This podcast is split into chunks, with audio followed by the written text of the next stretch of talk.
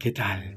Pitágoras, Centro del Pensamiento, tu canal preferido para acompañarte en tus ratos libres. Recuerda en degustar una rica y caliente taza de café. ¡Qué buen aroma! Un saludo muy fraternal para todos los escuchas. Bien, iniciamos el episodio número 23 sobre SEPA, sabiduría eterna, práctica y aplicada a los menesteres de nuestra vida diaria. Bien, nuestra frase de hoy, porque tenemos tanta dificultad para perdonar. Nuestro título, aprender a utilizar el poder de las palabras para programar en positivo. Qué bueno. Un ego que sepa escuchar. Es importante para ser un mejor líder. Eso es lo ideal. Un ego que diserte con un lenguaje asertivo y con palabras cargadas de energías positivas, sinceras, auténticas, inteligentes, exitosas. Un ego creando modelos de comunicación para él y los demás. Un ego que sepa relacionarse con el mundo de las probabilidades y posibilidades por medio de un lenguaje inteligente de alta vibración. Un ego que sepa hacer sin preguntar.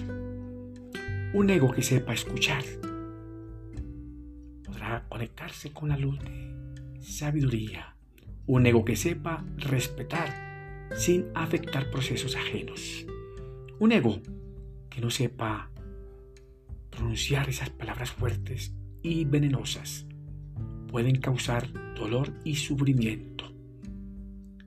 Abstenerse de esas palabras cargadas de vibración muy baja, muy reactivas, con aspectos desagradables, conceptos de guerra, de odio, de fracaso. Un ego que sepa respetar las personas y evitar un daño emocional en ellas. Un ego que sepa y aprenda a excusarse por sus efectos reactivos.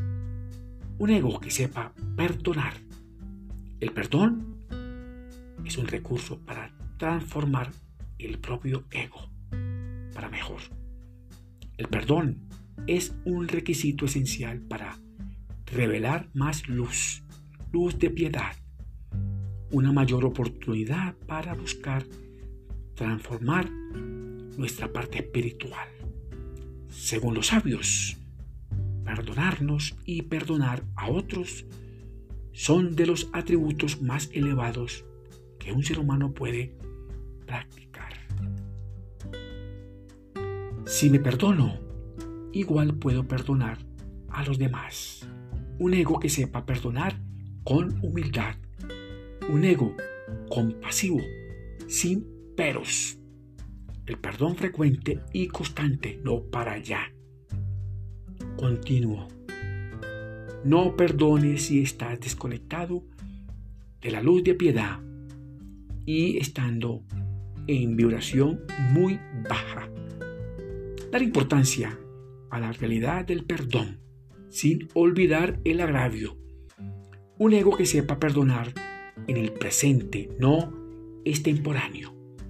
Perdonar sin esquivar los rencores personales.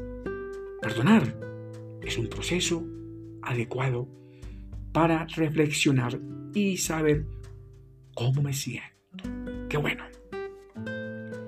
deseo muchos éxitos para ti y tu familia, también tus amigos.